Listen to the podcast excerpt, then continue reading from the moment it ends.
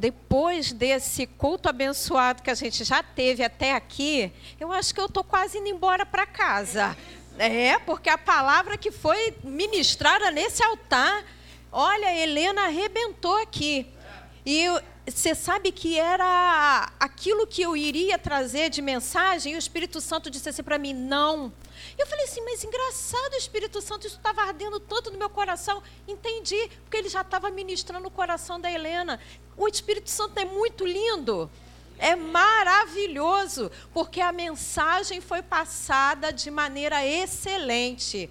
Excelente. E da Débora eu não vou nem falar que ela tirou onda aqui, ó. Todos os cultos ela que tem que trazer a palavra de oferta. Porque edificar corações com a palavra, a gente já descobriu quem está com o negócio na veia, né? Então, glória a Deus pela vida das nossas irmãs, né? Porque às vezes ficam tão escondidinhas, quietinhas, mas são grandes potenciais e precisam ser usadas e ousadas e pararem de se esconder, porque Deus ele tem aqui um espaçozinho para todas nós, para todos nós, para aqueles que creem, para aqueles que aguardam, é aqueles que desejam manifestar a glória de Deus através de suas vidas. E eu vou falar de uma mulher aqui hoje, uma mulher que, dentro das possibilidades dela, ela foi transformada. E eu vou falar um pouquinho, na verdade, de duas mulheres, de Ruth e de Noemi. Vamos abrir lá em Ruth? São mulheres, assim, que me inspiram por várias coisas que eu já passei, já vivi, e eu vi na resposta da vida delas, resposta para a minha própria vida. E não creio que vai ser diferente nessa noite, porque Deus tem resposta para nós. Amém? A nossa mensagem hoje tem o tema que é a felicidade, a fidelidade que muda histórias. Então, se você é fiel, você vai ter a sua história mudada, como a gente já viu aqui, mulheres que tiveram histórias mudadas. Lá em Ruth 1, versículo 1 e o 2, que diz assim: E sucedeu que nos dias em que os juízes julgavam, houve uma fome na terra, pelo que um homem de Belém de Judá saiu a peregrinar nos campos de Moabe ele e a sua mulher e seus dois filhos. E era o nome desse homem Elimeleque, e o nome de sua mulher Noemi, e o nome dos seus dois filhos Malom e Quilion, efrateus de Belém de Judá. Vieram aos campos de Moabe e ficaram ali. O 3. E morreu Elimeleque, marido de Noemi, e ficou ela com os seus dois filhos. Gente, fome, numa situação em que a glória de Deus já tinha sido manifestada ao povo através da vida de Moisés. Moisés tinha deixado um sucessor chamado Josué, que fez o negócio ficar doido no meio do povo, porque ele parou sol, ele parou lua, ele parou tudo. E a glória de Deus desceu no meio daquele povo, eles conquistaram terra, eles atravessaram o Jordão, e os cananeus foram derrotados, a gente sabe das muralhas de Jericó, tudo lindo e maravilhoso. Mas Josué não deixou ninguém para substituí-lo. E nessa época, ele que ele morreu aos 110 anos, aconteceu uma coisa terrível. O povo que nasceu, a nova geração, assim como a gente falou da Helena aqui, não conhecia o Senhor. Porque eles não foram instruídos a conhecer o seu Deus, porque Josué havia morrido. A morte de um líder, às vezes, faz que, com que a gente se acomode e a gente acha que não tem responsabilidade sobre aqueles que virão. Mas nós temos responsabilidade sobre a geração futura. Nós somos aqueles que precisamos falar, não só com os nossos filhos, mas com todos aqueles que um dia vão tomar o nosso lugar. A gente precisa falar de manhã, de tarde, à porta, na hora de dormir. A gente precisa ensinar quem é o nosso Deus para essas pessoas, para que eles venham ser os nossos substitutos, para que eles venham ter excelência naquilo que fazem. Mas Josué não deixou substituto. E aconteceu que, por causa do pecado da nova geração, começaram a haver invasões em Israel. Os povos vizinhos começaram a oprimir o povo de Israel, porque eles não tinham mais uma comunhão com o seu Deus. Eles não tinham mais fidelidade com o seu Deus. E nesse tempo, o marido de Ruth olhou a situação e falou assim: Nós estamos passando fome, nós estamos aqui em necessidade, vamos para o povo vizinho, vamos fugir da calamidade. Quantos de nós querem fugir, né? A coisa está feia, a gente mete o pé, não é assim? Porque a gente não quer enfrentar o dia mal. Deus nos prepara para o dia mal, mas às vezes a gente não quer ser preparado e a gente nem quer chegar no dia mal. Então a gente foge. E quando ele resolveu fugir para a cidade de Moabe com seus dois filhos, a Noemi, a Noemi, ela foi toda feliz, toda felizinha. Eu sou aquela que vou seguir o meu marido, vou fazer aquilo que meu marido acha que é melhor. E ela foi numa boa. Tanto que chega lá, ela enfrenta a morte dele e ela continua no mesmo lugar com seus dois filhos. Ele morreu, mas isso nada mudou na vida dela. E o nome de Noemi significa agradável. Guarde isso que é importante. A agradável de Elimeleque estava lá para servir. A agradável estava lá para ser realmente o que o nome dela dizia, agradável. E as pessoas tinham prazer em estar com Noemi. E o que, que aconteceu? Quando eles foram para Moabe, Moabe era um povo que se levantava contra os, o povo de Deus também. Porque ele era um povo inimigo. Tem toda uma história para saber por que, que ele era um povo inimigo. Eles eram parentes. Os moabitas e os israelitas eram parentes. De que forma que você está dizendo isso, Leonora? Que besteira que você está falando. No tempo de Abraão, Abraão levou um sobrinho com ele para as peregrinações, um sobrinho chamado Ló. E esse sobrinho, por causa de confusão entre as pessoas que andavam com ele, com Ló e com Abraão, teve que se separar do seu tio. E Abraão escolheu ficar no deserto, tendo a, a, o suprimento divino para a vida dele. E Ló olhou, viu uma campina bonitona e ele falou assim: vou para as Campinas, porque lá há provisão. Igualzinho Elimeleque fez aqui depois, ó. Vou para Campina. E ele foi todo felizinho com a família e com todas as posses que ele tinha para Campina. E era próximo de Sodoma e Gomorra, uma cidade, duas cidades terríveis. E nessas cidades praticavam todos os tipos de urgia que vocês possam imaginar, todos os tipos de abominações que podem se imaginar hoje. É pequeno, é caldo para o que Sodoma e Gomorra faziam. E eu ainda escuto nesse tempo dizer assim: não, é porque antigamente era todo mundo muito puro. Gente, não há nada novo debaixo do sol de algum momento, em algum instante, alguém aprendeu alguma coisa do passado. E Sodoma Gomorra, e Gomorra tinha escola para podridão, e escola para pecado, era escola para coisa ruim. E Ló olhou e falou: Bom, vou me aproximando, vou entrando na cidade. E ele entrou na cidade de tal forma que ele virou um dos caras importantes como juiz, e ele se sentava à porta da cidade. E só os sacerdotes e juízes é que se sentavam ali. E ele, a Bíblia fala que ele todos os dias afligia sua alma justa pelo lugar aonde ele morava. Gente, o que, que nós temos feito hoje das nossas vidas? Porque muitas das vezes nós estamos com conversas que não devemos estar, em lugares que não devemos estar, afligindo a nossa alma justa, porque nós conhecemos um Deus de verdade, um Deus de justiça, mas a gente permanece no lugar da nossa aflição, porque a gente quer estar à porta. A gente quer estar num lugar de destaque, mesmo sendo um lugar que vai te levar à morte. E aconteceu mesmo que, quando Deus se irritou com aquela cidade, com toda aquela abominação, Deus falou assim: Abraão, vou destruir.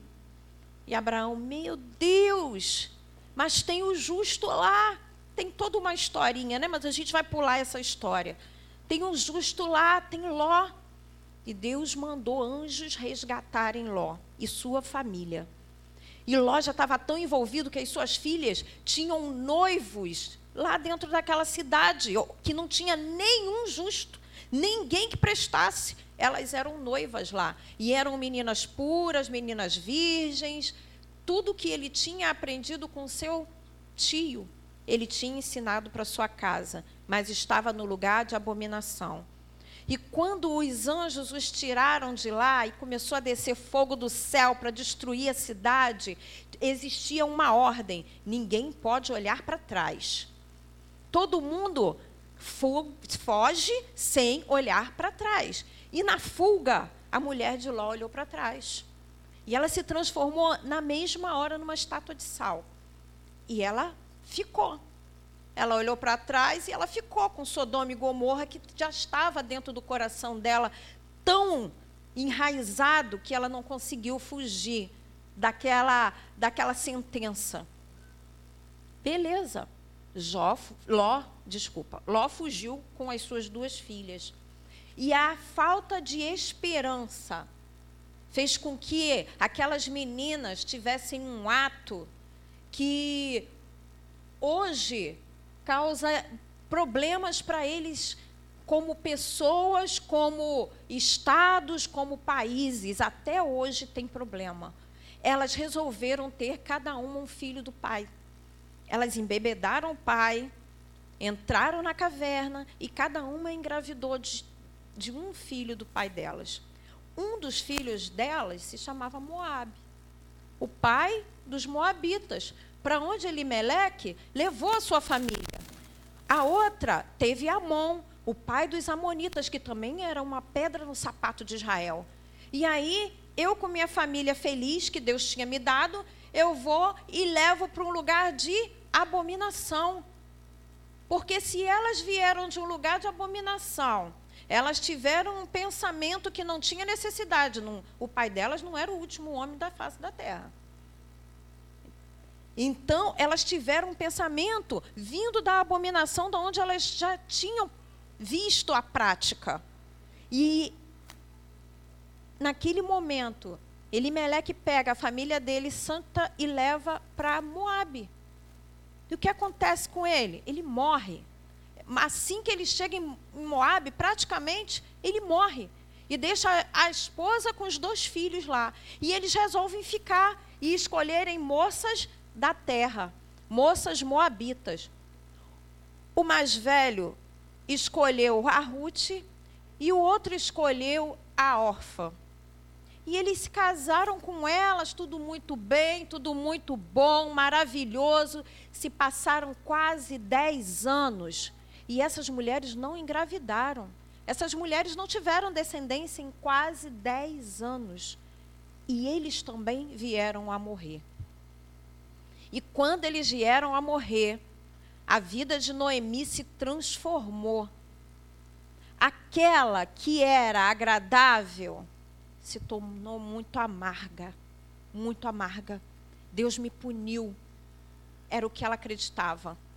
Mas, gente, a nossa história, por mais problemas e, e conflitos e coisas ruins que aconteçam, não perdeu o controle de um Deus que sabe todos os seus dias, que até a quantidade de fio de cabelo que a gente tem na cabeça, ele sabe e ele conta. Ele não perdeu o controle. Tudo estava escrito a respeito. E a gente vê aqui, né, a gente acha tão linda a história de, de Noemi com Ruth, que até é o tema dos casamentos, né? A gente acha tudo muito lindo, mas não foi tão fácil assim. Quando essas meninas ficaram sozinhas, quando elas ficaram só com Noemi, Noemi falou assim: vou voltar para casa. Eu ouvi dizer que lá agora já tem pão, não tem mais ninguém passando fome. Eu vou voltar para casa porque lá eu vou me sentir melhor. E elas falaram: não, nós vamos com você. Nós vamos voltar com você. E ela falou assim: Não, por que, que vocês vão comigo?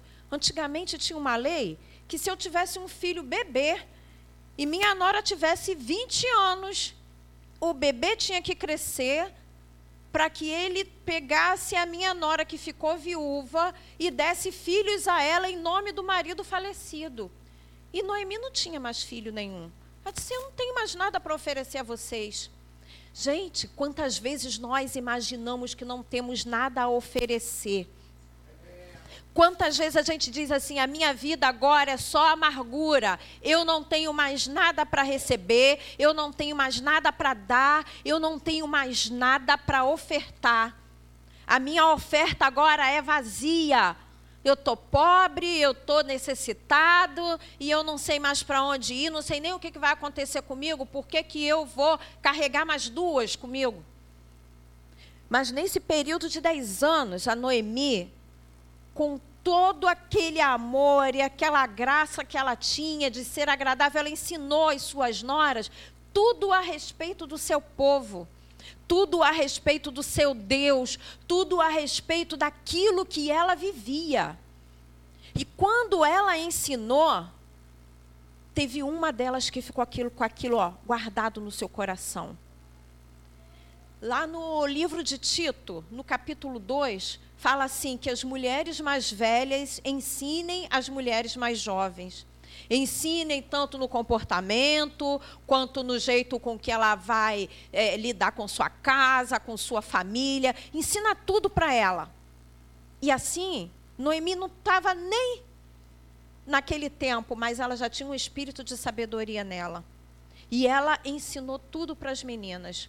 E quando chegou numa, numa parte do caminho, ela disse assim: Olha, no versículo 8: Disse Noemi às suas duas noras: Ide, voltai cada uma à casa da sua mãe, e o Senhor use convosco de benevolência, como vós usastes com os falecidos e comigo.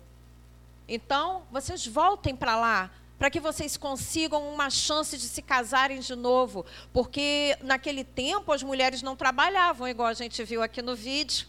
As mulheres não podiam se autossustentarem, elas precisavam de um provedor. E elas não tinham nenhum, nem para ajudar uma a outra. Então elas iriam voltar para a casa do seu pai. Órfã, muito triste, relutante, beijou sua sogra e voltou para casa voltou para os seus deuses, voltou para a sua história, voltou para tudo aquilo que ela conhecia. E ela falou assim para Ruth: Vai também, Ruth. Eu estou te liberando, estou te abençoando. E Ruth disse assim para ela, no versículo 16: Disse, porém, Ruth: não me instes para que te deixe e me afaste de ti, porque aonde quer que tu fores, irei eu, e aonde quer que pousares à noite, ali pousarei eu. O teu povo é o meu povo, o teu Deus é o meu Deus. Onde quer que, morrere, que morrereis, morrerei e ali serei sepultada. Me faças assim o Senhor, e outro tanto, se outra coisa que não seja a morte me separar de ti. Vendo, pois, que de todo estava resolvida para ir com ela, deixou de lhe falar nisso. Então, o que aconteceu? Depois de tudo que elas tinham passado, havia uma amizade tão grande que, elas não, ela não queria mais se separar da sua sogra. Gente, às vezes a gente pensa, né? Porque Estou falando isso por causa dos casamentos. A gente pensa que o amor é só entre homem e mulher, mas existem amigos mais chegados que irmãos. Existem pessoas que vão ser tão importantes na nossa vida que você não vai conseguir se desgrudar dela, mas se grude na pessoa certa. Não se grude em qualquer pessoa, porque a amizade com o mundo é inimizade com Deus. E às vezes a gente se une a pessoas que vão nos levar para abismos e para a morte. Às vezes a gente se apega a amizades que vão cortar de nós o relacionamento com o nosso Deus. Noemi, ela não conhecia o Deus verdadeiro, ela tinha vários deuses, mas quando ela se apegou a alguém que conhecia o Rei dos Reis e Senhor dos Senhores, ela viu a vida dela transformada. Ela viu a vida dela com uma nova perspectiva. Qual o olhar que você tem tido da sua vida e com quem você tem andado? Às vezes a gente fala assim, é, é um dito, né? Anda com quem? Como é que é? É. Isso. Diga-me. E às vezes a gente fala assim: Poxa, mas aquele menino era tão bonzinho. Ele foi preso junto com outro que era realmente ruim. Mas ele estava andando com quem? Poxa, aquela menina ali parece ser de boa família, mas ela está andando no meio da prostituição. Ela é o quê? Ela é prostituta. Então, com muito cuidado com quem você tem se relacionado e entregado os seus segredos. Muito cuidado com aquela que você tem contado. Eu não estou dizendo que a gente não tem que fazer amizade com todas as pessoas. Eu estou falando de você tornar-se mais chegado do que um irmão. Você precisa ter relacionamento com todos, seguir a paz com todos e a santificação sem a qual ninguém verá o Senhor. Mas tenha cuidado com o que você ouve e com quem você se aliancia. Amém? Porque a fidelidade aqui na vida de Ruth foi tudo aquilo que mudou a história dela. Porque ela falou assim: olha só, eu vi o que Deus fez na sua vida, apesar dos meninos terem morrido, mas o sustento que chegou, tudo que foi transformado, e eu quero isso para mim. O seu povo agora vai ser o meu povo, o seu Deus vai ser o meu Deus, por causa do tempo que você foi agradável comigo.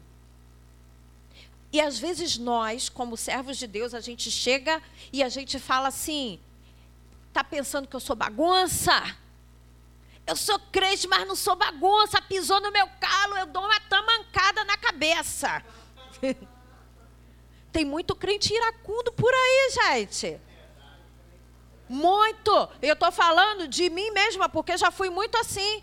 Até que eu levei uma rasteira do Espírito Santo de Deus falar assim: é assim que você vai atrair as pessoas aquele propósito que eu tenho dado, trazido de vida eterna, de vida boa. Que vida é essa que você tem mostrado? Que vida é essa? Primeiro, tem que começar em nós. A começar, é, do meu tempo, né? Tinha um hino que, que falava assim: a começar em mim quebra corações.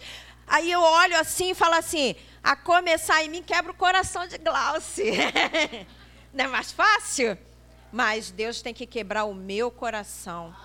Deus tem que quebrar as minhas estruturas. E dentro de mim não pode mais haver algo que seja contra aquilo que Deus tem para fazer e tem mostrado e tem ensinado. Eu tenho que ser agradável. Eu tenho que ser transformada. Porque ninguém vai ser transformado. Olha só, faz o que eu mando, mas não faz o que eu faço. Não serve isso para ninguém, gente, nem para o filho. Nem para o filho. Então, vai servir para pessoas maduras? Não vai. Então, seja você verdadeiro, um cristão de verdade, não apenas em palavras, mas em ação. Mostre Jesus em você. Mostre Jesus morando em você, para que você seja o reflexo da glória de Deus. E aí sim, você vai atrair aqueles que são os teus inimigos. Eles vão vir à presença de Deus e vão se tornar seus grandes amigos. Porque a autoridade que é, Noemi tratava a Ruth era autoridade de filha. Autoridade de filha. A Noemi, agradável, estrangeira, ela não chegou botando banca. Olha só, eu sou estrangeira, eu sou melhor do que todo mundo porque eu sou muito agradável. A gente, quando a gente é, a gente mostra quem, quem nós somos, sem precisar dizer assim, eu sou a melhor. Eu preciso dizer que eu sou a melhor quando eu faço tudo melhor? Não, as pessoas vão me dizer, as pessoas, quando eu sou bem-aventurada, vão dizer, você é bem-aventurado. Eu não preciso dizer, olha só, a bem-aventurada está passando. Para tudo, porque agora é a minha vez. Não é? Mas Deus, ele, quando ele te transforma, as pessoas falam a teu respeito. E o lindo que eu acho nessa é, história, que ela não tinha nada para dizer assim. Ruth é moabita. Não quero ela comigo, não. Viria alguma coisa boa de Moab? Moab é nosso inimigo. Mas existia algo bom em Moab, sim. Porque havia sido construída por uma mulher agradável de Deus. Então, quando a gente passa por situações difíceis e a gente fala assim: Poxa, Senhor, não entendo por que eu estou passando por isso. Sabe por quê? Porque você não construiu. Foi você que não construiu a situação e o lugar agradável para você mesmo receber. Quando você não constrói, eu posso construir uma casa hoje, começando dos tijolos. Vai acabar rapidinho não vai ter fundamento, vai ter que ficar esperando o cimento secar, ter que ficar cavando buraco. Mas a minha casa vai durar quanto tempo só no tijolo? Boto lá o tijolinho em cima da terra, tudo aplainadinho, bonitinho e subo a casa. Vai cair na minha cabeça, gente.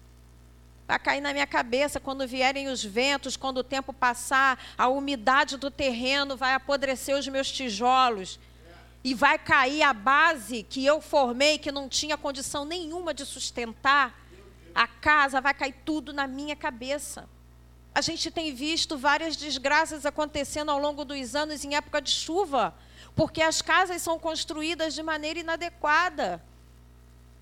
Então, construa a sua vida pautada e baseada em Cristo porque Ele vai te dar sustento. Não vai entrar umidade na sua casa, não vai entrar mofo, não vai ter queda, não vai ter destruição, porque Cristo, Ele é aquele que garante que tudo vá bem. Então, quando você está alicerçado em Cristo, aí você conquista os seus inimigos para você. E aí o reino de Deus, ele vai ser povoado povoado de ex-inimigos, de ex-perturbadores, de ex-malfeitores, tudo ex, por causa da sua atitude.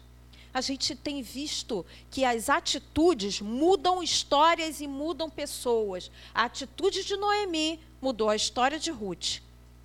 E a nossa atitude tem mudado a nossa casa? Tem mudado a nossa vida, tem mudado a nossa vizinhança. As pessoas têm escolhas. Como Orfa teve escolha e foi embora. Ela também tinha conhecido tudinho igual a Ruth, mas ela resolveu se levantar e voltar para a terra dela, para os deuses delas, para as coisas que ela já estava acostumada. Mas ela teve um direito de escolha. A gente tem dado direitos de escolha às pessoas neste mundo? A minha vida tem sido um direito de escolha para quem está à minha direita, para quem está à minha esquerda? Se não, a gente precisa mudar os nossos conceitos. Porque quando a gente se despede, alguma coisa boa ainda foi no coração de órfã que ela pôde passar para sua família. Foi alguma coisa porque foi plantado nela. A gente precisa ter plantações espirituais. A gente se preocupa muito com os nossos filhos carnais, mas existem filhos espirituais nos esperando. Até os nossos próprios filhos carnais precisam ser nossos filhos espirituais. Porque se a gente não der de mamar nas coisas de Cristo para eles, eles vão comer porcaria. Eu lembro de um desenho chamado Ratatouille, que tinha um ratinho que cozinhava. Não sei se vocês lembram, um desenho antigo. E o ratinho fazia altas comidas. E ele tinha um irmãozinho, um ratinho mais gordinho, que o ratinho gordinho comia qualquer coisa. Ele comia plástico, ele comia ferro, ele comia o que tivesse pelo caminho. E um dia ele parou e falou assim: Não, não come essas coisas ruins, não. Presta atenção que você está comendo. Olha, saboreie. Come isso aqui que eu vou te dar, olha esse pão. E ele começou a comer, está sentindo? E ficava assim uns desenhozinhos, né? E ele sentindo uma explosão de sabores. E o ratinho veio assim com uma rodinha e falou assim: Não, não senti nada. E ele voltou para comer o plástico. Mas ele teve uma escolha. Ele experimentou o que era bom, perfeito e agradável. Ele que não quis. Nós temos que dar direitos de escolhas, oferecer o que é bom, perfeito e agradável. Por quê? Porque quando a gente faz isso, a gente ganha um amigo. Lá em Provérbios 17, 17, diz assim: O amigo é sempre leal, e um irmão nasce na hora da dificuldade por causa do alimento, por causa do tratamento que Noemi tinha dado a Ruth, a Ruth, ela se tornou essa amiga na hora da diversidade na vida da sogra dela. Quando ela estava sozinha, ela falou assim: Eu não vou deixar você ir sozinha, eu vou com você. Porque ela sempre é, tinha visto a lealdade na vida da sua sogra, independente dela ter perdido o seu marido nasceu nessa dificuldade uma amizade, uma amiga. Nem sempre a gente percebe nas nossas dificuldades o nascimento de um amigo.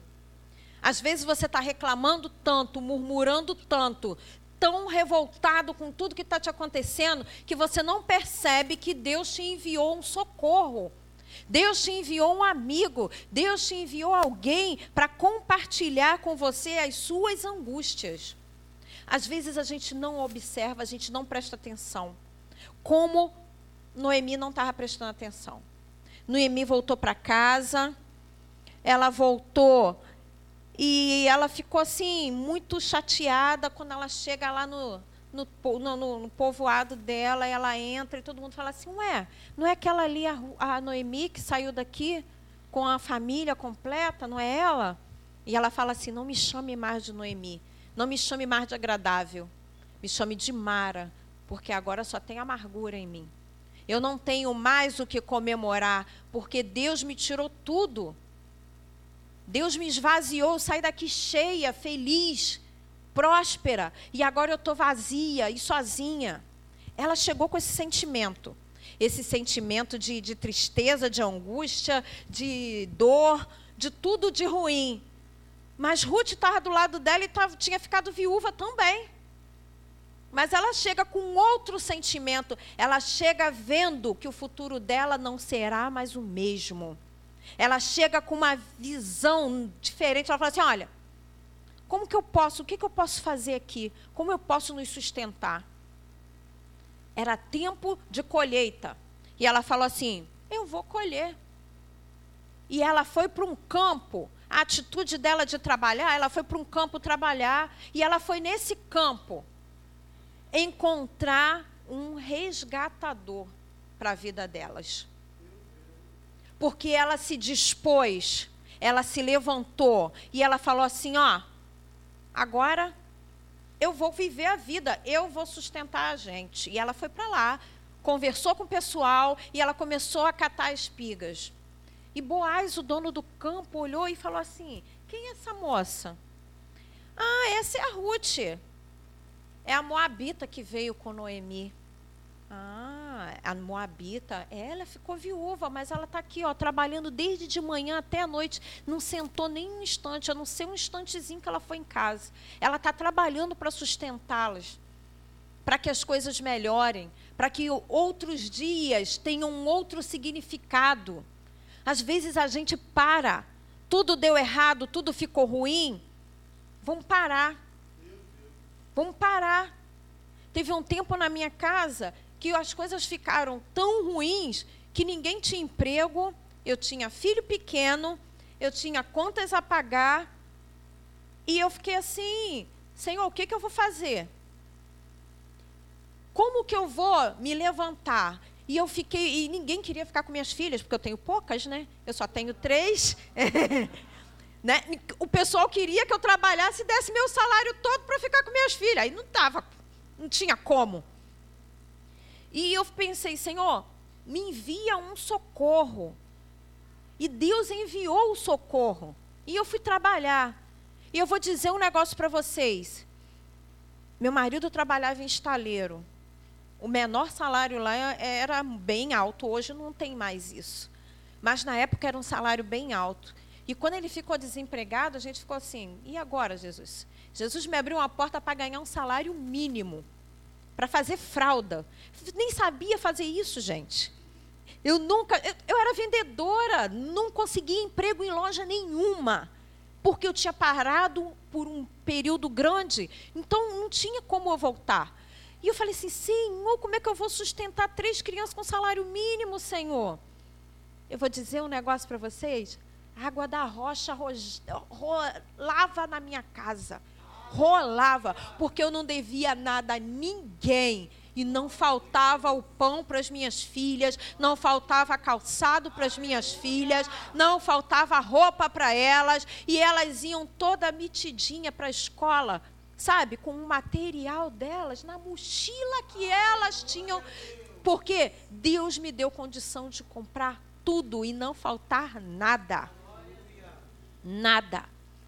Esses dias elas foram, a gente foi numa viagem, né, uma viagem para o Ceasa, que foi uma viagem grande, e elas falaram assim: caramba, tudo aquilo que você comprava de lanchinho para a gente tem nessa loja. E eu fiquei pensando, fidelidade de Deus.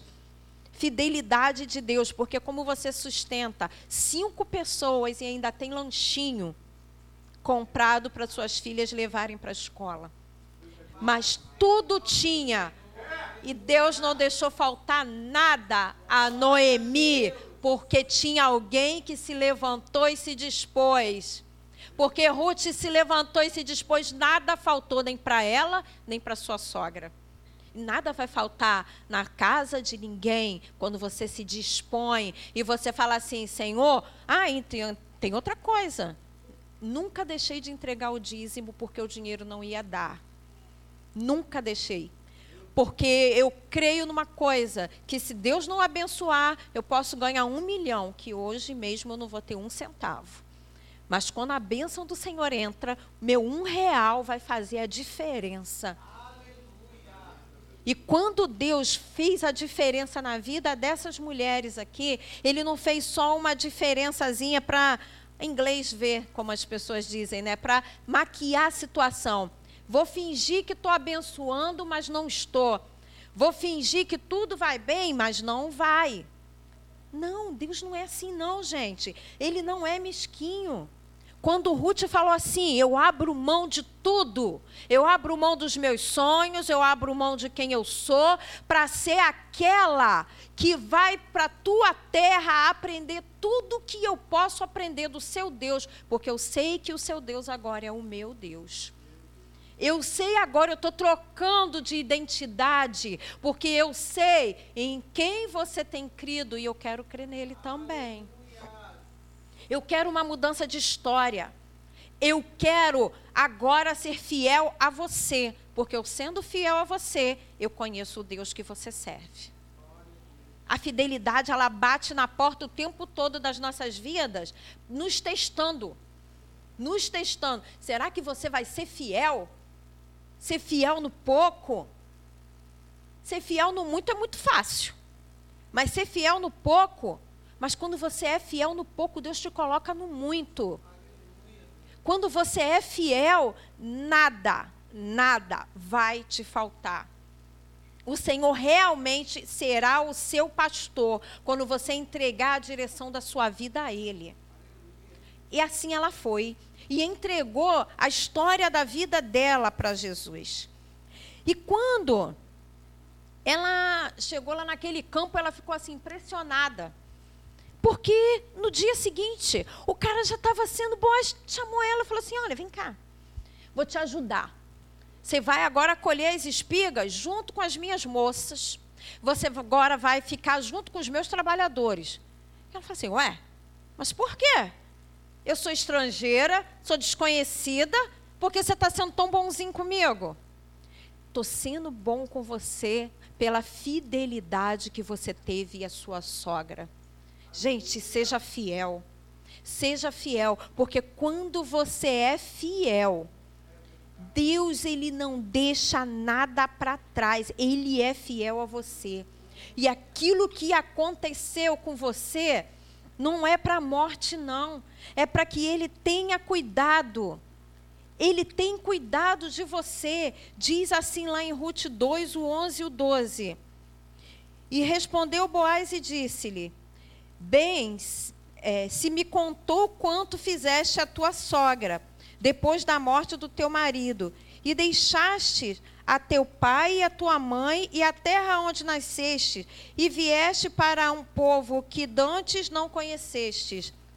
O Senhor galardoe o teu feito, e seja cumprido o teu galardão do Senhor, Deus de Israel, sobre cujas asas te viestes a abrigar. Oh, gente, ela foi para o esconderijo do Altíssimo aonde a sombra do onipotente, onde você tem descanso, onde há águas tranquilas, aonde você não se perde, aonde nada vai te faltar e aonde ninguém pode te atingir.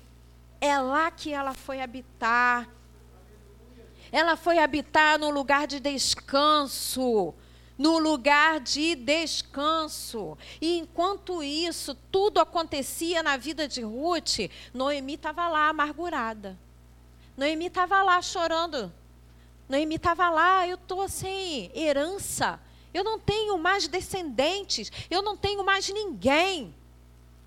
Só que, uma vez que você recebe das coisas de Deus, que você entende do plano de Deus, você começa a observar os sinais. E Noemi começou a achar estranho Ruth chegar em casa com tanta coisa. Olha só, a sua colheita está sendo muito boa. Você achou graça nos olhos do dono. Você achou graça aos olhos do seu Senhor. Olha só, você vai ter que proceder diferente agora. Você vai ter que tomar atitudes que eu vou te ensinar Gente, o tempo de luto acabou. A gente tem que parar de ficar olhando para trás nas perdas e a gente tem que ver naquilo que o Senhor tem nos feito ganhar, tem nos feito crescer. E quando isso aconteceu, o crescimento que começou a ver na vida de Ruth, Noemi se levanta como agradável de novo e começa a ensinar a sua nora o que ela deveria fazer para ela alcançar o favor de Boaz. E ela fala assim: ó, ele é da parentela do meu marido, ele é um dos nossos remidores. Quando a gente, eu falei aqui no começo, uma, um homem morria, um outro homem da família vinha como sucessor, como remidor daquela mulher para que ela não passasse necessidade. E esse homem aqui era a resposta. Mas Ruth sabia? Ruth não conhecia a parentela de Noemi. Ruth não sabia de nada o que estava acontecendo, mas ela foi guiada para aquele que havia de remir. E por causa daquilo que ela foi aprendendo, o comportamento que ela foi aprendendo, cada vez ela estava mais próxima. Até que chegou um ponto dele começar a repartir o pão e dar na mão dela. Olha aí, ó, se serve. Olha o pão. Assim como eu estou dando para as minhas moças, eu estou dando a você. Porque você, como o pastor falou hoje de manhã, você tem crédito.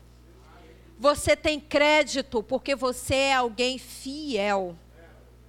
E a fidelidade alcançou a vida de Ruth de tal maneira que, quando a gente vê, a gente vê Ruth como um exemplo da igreja. Porque o remidor estava lá, Cristo não nos remiu. A diferença é que nós não tínhamos como pagar nós não tínhamos como fazer nada para chamar a atenção dele. Ele nos amou, mesmo nós não tendo nada para oferecer. Ruth aqui era estrangeira, eu fui estrangeira. Quando ele me resgatou, ele falou assim: vem. Vem que eu vou te dar alimento, eu vou te dar uma nova vida, vestes novas, transformada, mudança de história. Eu tenho uma nova história para você. Gente, é a nova história que Jesus nos dá. Não é só para nós, não. É para transformar outros. Porque a Ruth aqui, ela transformou a vida e a amargura de Noemi. De graça ela recebeu o agradável de Noemi e de graça ela devolveu porque ela amava, era uma amiga, era mais chegada, era como irmã. Não era mais história de sogra, igual a gente vê hoje, né? Ai, meu Deus do céu, que nome vai ter minha sogra? Se for esperança, eu não quero casar, não, porque vai ser a última a morrer.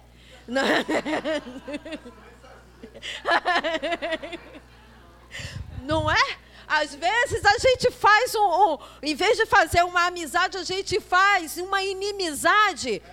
E nós somos membros do mesmo corpo, é a mesma família. Se eu odiar minha sogra, as minhas filhas vão estar como? Se ela é uma extensão da minha casa. Então, gente, não briga com a sua família, não. Um reino dividido não prospera em si mesmo. Haja união na sua casa, haja união na sua família, com os parentes de perto, com os parentes de longe, com aquele parente que chega e destrói a festa. Seja amigo dele. Amém. Amém. Não, fala. Por que, gente? A gente só quer andar com quem é bom. Mas quando a amargura entra na vida da pessoa, a gente é a primeira a abandonar. Suguei tudo que eu podia. Agora eu não tenho mais nada para sugar. Fico bagaço aí. Tchau. A gente faz assim com pessoas, nós somos maus. Mas nós temos um bom Deus que nos ensina a fazermos coisas boas a sermos transformados, porque assim como Ele me resgatou, Ele me amou, Ele ama aquela que se, que se deu o tempo todo e agora está em amargura e precisa de mim. E assim, o que, que aconteceu? Esse homem ofereceu a, a Ruth, por causa de todo o procedimento que Noemi ensinou, que ela tinha que fazer. Ele falou assim: Olha só, eu vou me casar com você. Existe um na linha, na minha frente. Um resgatador na minha frente. Mas eu vou lá conversar com ele, porque você é tão diferente, você é tão fiel. E ele foi lá. E naquele tempo, tudo se resolvia na porta da cidade. Né? Ele chamou os juízes, ele chamou os anciões, chamou todo mundo, chamou o outro resgatador que estava na frente da linha. E ele falou assim: Olha, Noemi voltou, você viu? É, eu vi. Eu sou o resgatador dela. Isso.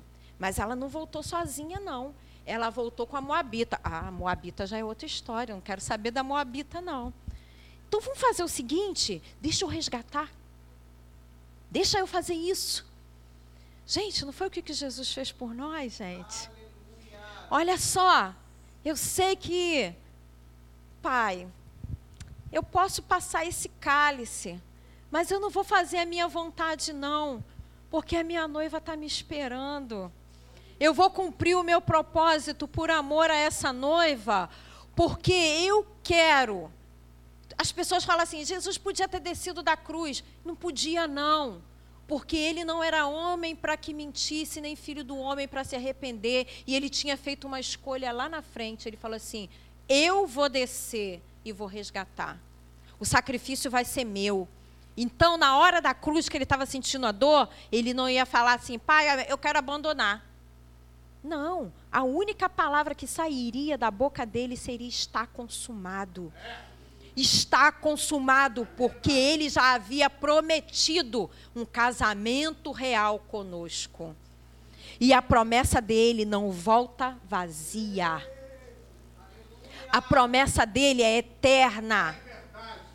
Então ele nunca desceria da cruz, ele nunca se envolveria com os pecados deste mundo, ele nunca, sabe por quê? Ele tinha um foco, ele tinha um alvo: resgatar a noiva dele, purificar a noiva dele, transformar, mudar histórias, fazer com que tudo que tinha sido perdido fosse achado serei achado de vós, né? Nós fomos achados pelo Senhor. Glória a Deus por isso, porque eu era como cega que não tinha como encontrar o caminho de volta, mas ele me pegou pela mão e me trouxe e falou assim: Filha, vem para o caminho, filha. Vem para o caminho, não olhe mais com os teus olhos que tem cegueira, que tem pecado, mas agora eu vou te dar a minha visão. Eu vou te transformar por aquilo que eu vejo, por aquilo que eu sinto. Você vai ser transformada você vai ser mudada, porque agora não vai mais viver você. Mas Cristo vive em mim. E a vida que eu vivo na carne, eu agora vivo no Senhor Jesus. A vida que Ruth vivia de idolatria, agora ela vive no meio de um povo escolhido. E aí o que, que eles faziam na, na entrada da cidade? o cara tirava o sapato para dizer assim: ó, tô abrindo mão de ser o resgatador. Para ninguém dizer que eu abri mão das minhas responsabilidades. Você me pediu para ser o resgatador, estou tirando meu sapato, estou dando meu sapato para você, na frente de todo mundo, para que todo mundo entenda. E quando Boaz recebe o sapato do resgatador, ele passa a ser o resgatador de Ruth. E ele cumpre a promessa que ele fez. Ele pega Ruth, ele casa com Ruth. E lá no último capítulo de Ruth, no capítulo 4, no versículo 13, diz assim: Assim tornou tomou Boaz a, tomou Boaz a Ruth, e ela lhe foi por mulher. E ele entrou a ela, e o Senhor lhe deu conceição, e ela teve um filho. Então as mulheres disseram a Noemi: Bendito seja o Senhor, que não deixou hoje de te dar remidor, e seja o seu nome afamado em Israel. Porque aquele remidor era para Ruth, para Noemi, não era para Ruth. Mas Ruth não podia mais gerar. Ruth estava vazia, lembra? Triste, angustiada. E esse filho que nasceu, o Obed, o Obed virou filho da Noemi. Ele, ela deu o filho dela para que a outra se sentisse viva outra vez. Não foi só um homem que foi lá e pegou a viúva do outro homem, casou-se com ela e deu descendência ao homem morto. Não. Nesse caso aqui, uma mulher estrangeira e um homem que não tinha nada a ver com isso deram um filho a uma mulher que, mesmo que estivesse viva, ela já estava morta por causa das perdas. Às vezes a gente tem perda e a gente permanece na morte. Não permaneça nessa morte.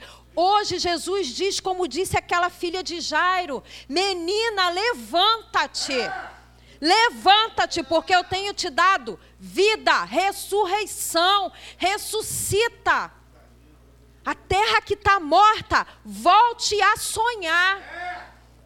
Os sonhos de Deus, eles não morrem, nós é que matamos ele em nós. Quando eles chegam para a gente, a gente fala assim: eu não posso mais, eu não consigo mais. Como ela dizia, eu não consigo mais ser agradável. Eu agora só tenho amargura. Não, gente. O tempo de chorar acabou. O tempo de cantar chegou. Se alegre na vitória do Senhor. Se alegre porque o Obed nasceu. Faça festa. Porque ele é avô de um rei. Porque Davi vem dele. Ele é avô de um rei. E eu, como estrangeira que era idólatra, eu agora faço parte da genealogia do Rei dos Reis e Senhor dos Senhores, através de mim. Foi através de mim. Então, aquele hinozinho que eu falei no começo, a começar em mim, quebra corações. Porque quem sabe de mim não vai nascer um rei, não vai nascer alguém que vai redimir, que vai fazer coisas grandes.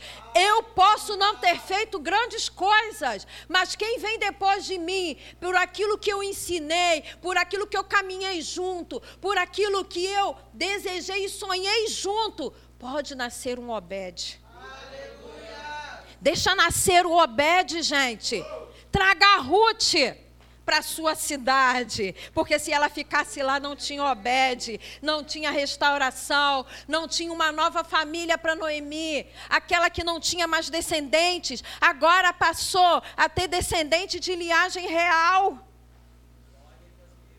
Deus quer te dar coisas grandes, coisas firmes, que você não conhece. É, lembrei até de um hino que a gente né, a gente ri um pouquinho lá em casa, que é assim, a prova está doendo, Jesus. Ela me faz chorar. É. Fa Jonathan sabe tudo. mas a gente precisa e a gente quer uma vitória, mas a gente não quer passar pelo dia da amargura. Pelo dia da perda. Quem quer perder alguma coisa? Ninguém. Mas às vezes é necessário que você perda para que o novo de Deus nasça através de você e seja uma realeza e leve o nome da sua família por mais gerações do que você sozinho conseguiria. Nossas mãos têm uma limitação, nossos sonhos têm uma limitação. Tudo em nós, até me engasguei, tem uma limitação. Mas quando Deus entra na história, fica tudo ilimitado. Até você vira uma edição ilimitada. Não existe outra igual a mim. Não existe outro igual a você. Porque nós somos ilimitados. Porque nós fomos refeitos para a glória de um Deus que é soberano. E não existe outro que vai adentrar os céus a não ser eu, porque ele pagou o preço por mim e por cada um de, de vocês individualmente. Então seja a melhor versão ilimitada de você mesma. Se levante nessa noite e seja o melhor. Que às vezes a gente quer ser uma versão meia boca. Não seja uma versão meia boca. Não seja uma versão em que a traça vai te comer e você vai ficar cheio de buraquinho, como roupa velha, mesmo nunca tendo sido usada. Não seja uma versão em que haja ferrugem. Seja uma versão ilimitada para a glória de Deus. Fala assim, Jesus, passa do teu sangue, porque aonde o teu sangue purifica, ele vai passando, ele vai tirando toda a traça, ele vai tirando toda a mentalidade pequena, ele vai tirando tudo aquilo que não é teu, e ele vai me entendendo, me, me fazendo entender que o tempo da amargura é tempo de crescimento. Porque há tempo para tudo. Se há tempo para tudo, há tempo tem, tem que ter um tempo para que eu chore tem que ter um tempo para que eu chore. Por quê? Porque assim como Sara ficou estéril tanto tempo, 90 anos estéril. E quando ela fez 90 anos, o riso teve um outro sentido nos seus lábios, porque Isaac nasceu. Assim como hoje a gente escutou a mulher do fluxo de sangue, que tinha gasto tudo, mas que chegou o tempo dela tocar na orla dos vestidos de Jesus e ser transformada. Assim chegou o tempo de Noemi sorrir e receber o seu Obed. Tem um tempo para que o novo de Deus nasça. Gere esse tempo. Gente, um neném não é assim. Hoje eu estou grávida, amanhã o neném nasceu. Demora nove meses. E quando a gente está nos últimos meses, a gente está doido que o neném saia. Que a gente não aguenta mais o peso da barriga, a gente não aguenta mais o incômodo para dormir. A gente não aguenta mais todos os processos que uma grávida passa. Mas quando você vê o bebezinho, você até esquece de tudo aquilo que você passou. Quando você eu li uma, uma palavra que a Nívia Soares falou quando ela estava grávida. E ela falou assim: eu estava grávida de gêmeos e eu pensava que eu não fosse conseguir, eu não fosse dar conta. Porque quanto mais a minha barriga crescia, mais eu via que não tinha espaço para ela crescer. E a minha pele começou a esticar tanto que eu falei assim: vai arrebentar. Não vou conseguir gerar. Mas ela tá com as gêmeas dela para a glória de Deus já grandes. Sabe por quê? Porque o tempo das preocupações da gestação passaram. Aleluia. Tudo se passa, gente. Tudo passa. Se você teve alegre um tempo e fala assim, ah, agora eu estou em dor, como Noemi estava feliz porque tinha a família dela completa, e agora eu estou em dor, vai passar. Vai passar. E o novo tempo que virá não vai fazer com que eu me lembre mais do tempo da dor. O tempo da dor vai passar. E eu vou ser restaurada e eu vou ser feita casa de Deus, resposta para as vidas que não entenderam ainda, que estão ainda em estado de sofrimento, e eu posso ser essa cura. Eu posso porque eu tenho experiência. Não é mais assim, ó, estou carregando isso aqui porque Shirley me deu. Estou carregando. É bonitinho, né? Do câncer de mama também. É lindo. Estou carregando porque foi uma pessoa da área de saúde que me deu, mas não tenho a menor noção. Eu não me cuido, eu não me trato, eu não faço nada. Eu não tenho nada. Mas se eu não me cuidar, eu não vou ver a glória de Deus. Se eu não me tratar no meu espírito, eu não vou ver a glória de Deus. A gente está fal falando de, de corpo, de físico, de espiritual, a gente está falando de tudo. Gere obedes na sua vida. Gere frutos dignos de arrependimento. Gere pessoas. Perca tempo. Perca tempo. Assim como a gente cuida de um bebê desde novinho e ele não sabe andar e você tem que carregar. Carregue os seus filhos espirituais. Porque Deus vai te ajudar a que no final você tenha uma grande família. Tem gente que adora aquela mesa grandona, né? Cheio de pessoas em volta. Mas os seus filhos não querem ter filhos. Não querem gerar. Como é que você vai ter uma família grande? A família vai morrendo, vai envelhecendo e vai morrendo. Para você querer o novo de Deus, você tem que desejar gerar. Você tem que sentir as dores de parto, você tem que sentir todos os problemas que envolve uma criação. Mesmo quando a gente não gera filhos no nosso ventre, que pessoas adotam, elas sentem os mesmos problemas que as que geraram porque os filhos vão crescer do mesmo jeito. Eles precisam ser amamentados do mesmo jeito. Ei, o pai me adotou. E quando ele me adotou, não sabia comer sozinha. Mas o pai sentou aqui e falou assim: vem cá, filha, que eu vou te dar de comer. Até você aprender a se, a se alimentar sozinha. Cresça na presença de Deus para que você ajude outras vidas. Cresça. E o mais lindo de tudo, seja alguém que vai fazer a diferença no seu, na sua, no, no seu contexto. Não vai ser só para você. Não seja egoísta dizer assim: eu quero só para mim. Eu quero só para repassar essa geração e acabou. Não. Que o Espírito de Deus ele continue trabalhando nas próximas gerações através através do que eu fiz. Porque quando Davi nasceu, ele sabia que ele tinha sido é, neto de alguém chamado Obed. Ele sabia que na geração dele tinha tido uma mulher estrangeira chamada Ruth. Ele sabia de pessoas que tinham passado por situações difíceis para que ele tivesse chegado ali.